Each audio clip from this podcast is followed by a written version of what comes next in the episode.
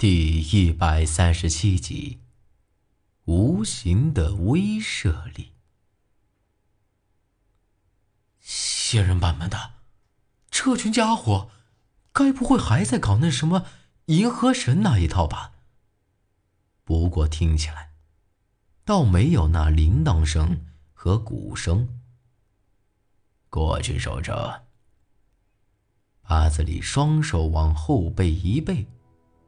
径直走了过去，我和猴子也只能紧跟着去了。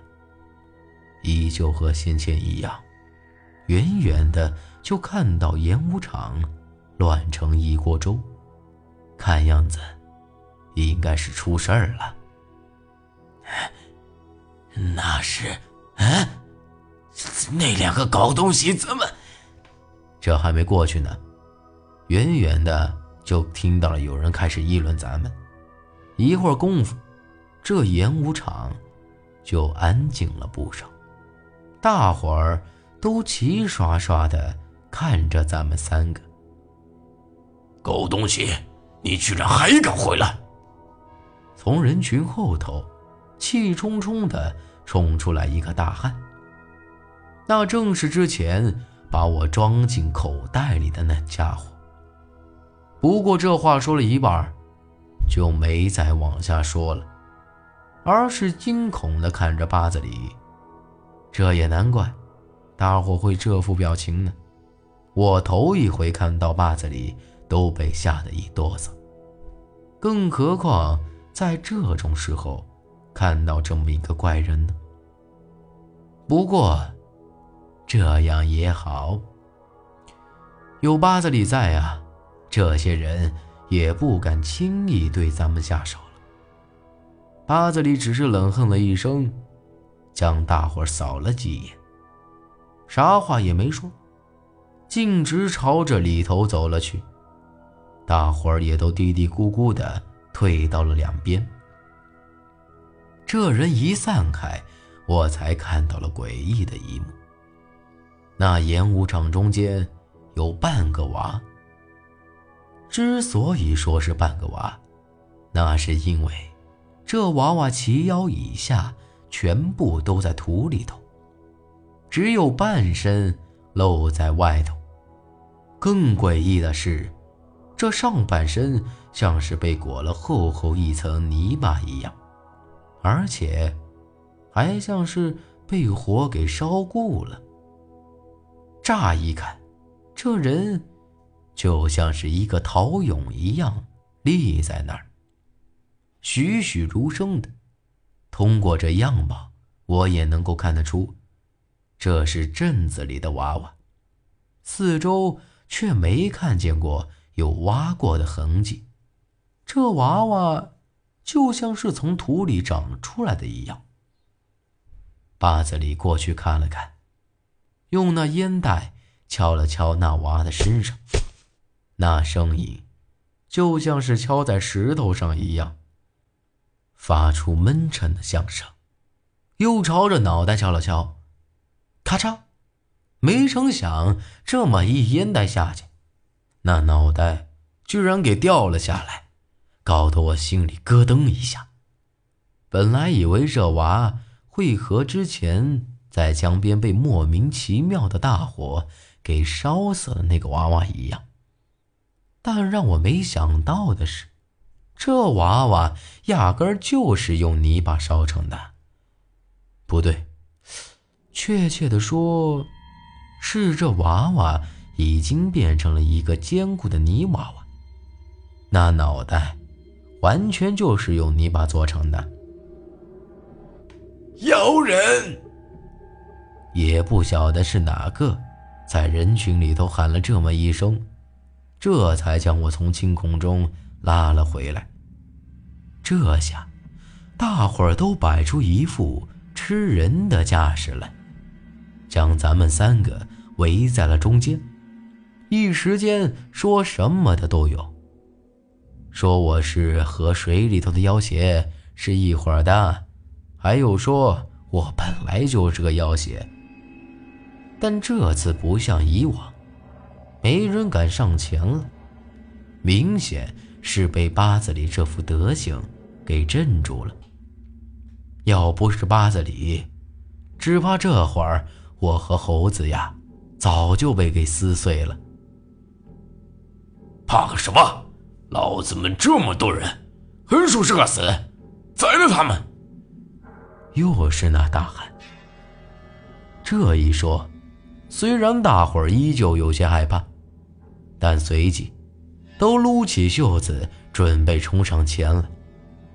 就在这时，八子里猛地一跺脚，眼睛朝着众人一扫，大伙儿。都一下子朝后退了去，而我也明显感觉得到，这会儿的八子里身上似乎有一股子说不出的气场，尤其是那双凌厉的眼睛，更是给我一种巨大的威慑力。这种感觉比昨儿个在那破船上更加明显。这倒不是说他和我一样，身子有股子邪力，而是看不见也摸不着的东西，似有似无，却又摄人心魄。这会儿，我也才有些搞懂了，为啥子这八字里说白家最值钱的，就是他这双眼睛。八字里这一看。足足有半炷香的功夫，而这期间，愣是谁都没敢轻举妄动一下。他像是要把每个人都要看透一样，之后，却冷哼一声，径直朝外面走了去，压根都没把这些人放在眼里头。而这会儿，他身上那股子威慑劲儿才散了去。眼睛里头也没了那股子凌厉劲儿。不是啊，咱们就这么走了？那娃娃，还有大伙身上的黑钱。我赶紧追上去。那娃娃一死，我后背的血点肯定又多了一个。八子里头也不回。你要愿意留在这儿，那就留着吧。一堆泥巴。有啥好看的？这些人，哼，鬼才愿意留在那儿。不过听他这话的意思，明显就是没把这档子邪事儿放在眼里头。而至于大伙的生死，似乎他也没放在眼里。那咱们还要不要去那药铺子里瞅瞅啊？我紧跟在后头。生怕镇子里的人又给冲上来。不过回头瞅了瞅，他们虽然指指点点，却没人敢再上来了。八子里背着手，不紧不慢的在前头。爱看的都看了，没什么好看的。走，去江边。不是啊，你让咱们带你到镇子里来。就是为了吓唬吓唬他们呢，咱都不做点什么？我真搞不懂，还以为八子里能说出个一二三出来呢。吓唬他们？